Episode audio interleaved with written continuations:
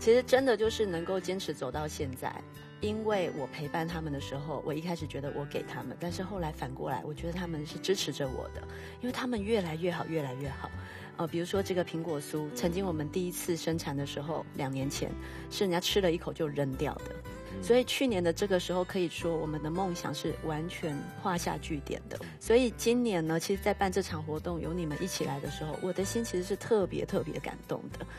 因为我曾经以为前面无路可走，只剩下我陪着他们，然后我们就只能哭泣。但是没想到，经过一年，因为我们不放弃，而身边的支持跟认同，再次的帮助我们在农庄这个地方开启了我们的梦想。一年之后，大家看到的是你们一起来支持他们。所以那天，莫尔根跟品华唱歌的时候，我都掉眼泪。你们每个人走进来他们的世界，把他们的梦想带出去，然后用你们的歌声把他们往前再继续带的时候，我真的看见的就是一个草原，一个辽阔的草原。所以，其实我们在这过程当中还是有很多的困难和感动的。是的，是的。刚刚讲到品华的歌声那一天，他唱了那个《漂洋过海来看你》的时候，我哭得很久。因为我就想说，是啊，因为我跟平华，我跟丽文都是同样来自台湾，那我们漂洋过海，其实自己是很没有归属感、安全感的。但是我们为什么会愿意仍然来为这些孩子来努力？我觉得他真的是讲出了那份心，就是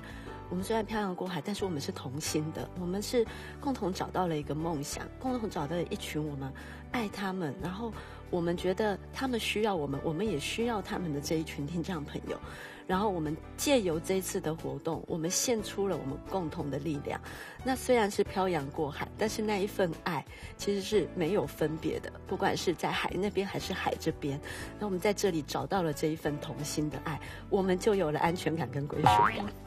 大家一起把今天的这个话题应该都内观一下，自己考自己拿到自己身上要想一想，因为不只是他们有这样，其实很健康的我们。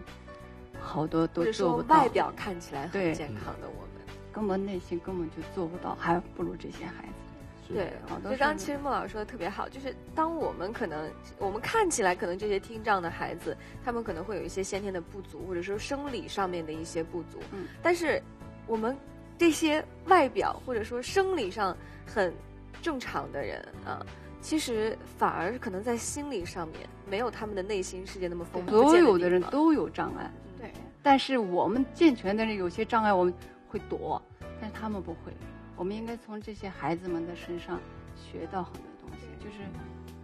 勇敢面对。对，我觉得特别好。我觉得要更要肯定的就是这个过程，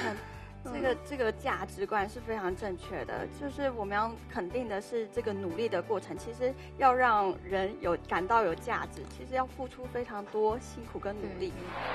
那其实刚刚我们聊了这么多哈，除了我们在座的参加了公益活动之外，其实还有很多很多的人都是真真实实的帮到我们的，对吧，李老师？是的，是的。其实咖啡屋能够走到现在，真的就是很多人不是纸上谈兵，而是真正的支持了我们。呃，先从我们一开始创办好了，其实一开始创办是很难在这边得到支持的，因为我们的理念。可能就是大家一开始还觉得不能接受，或是没有办法相信，所以当时给我们最多支持的呢，都是呃台湾的朋友，包括海淀区孩子企业协会的很多台资企业，他们订购了我们第一年的很难吃的中秋点心，但是呢，因为有他们的订购，让我们有了信心继续往下走。但是，嗯，很奇妙的是，本来只是台湾朋友帮助比较多，但随着我们遇到在这里遇到困境的时候，反而是当地的支持就进来了。嗯，因为大家开始看见说，我们在这里，我们不只需要台湾人支持我们的理念，我们还实际上需要一个一个门店的地方啊，我们需要更多当地的人一起来帮我们推展。就大陆的朋友都参与进来。哦，大陆的朋友，包括说海淀区政府，还有呃福来农庄，海淀区的福来农庄，都为我们在这里呢奔走了，有这样的一个可以。开设门店的地方，所以我为什么觉得咖啡屋是两岸同心？因为真的就是大家共同的来帮助了这个，还有。呃，像万泉小学啦，一些小学生，然后甚至小学里面的妈妈们都成为我们的志工，还有我们的志工里面有所谓的当地的律师、当地北师大的呃博士导师，这些其实真的是呃凝聚了一群真正的用行动来支持我们的。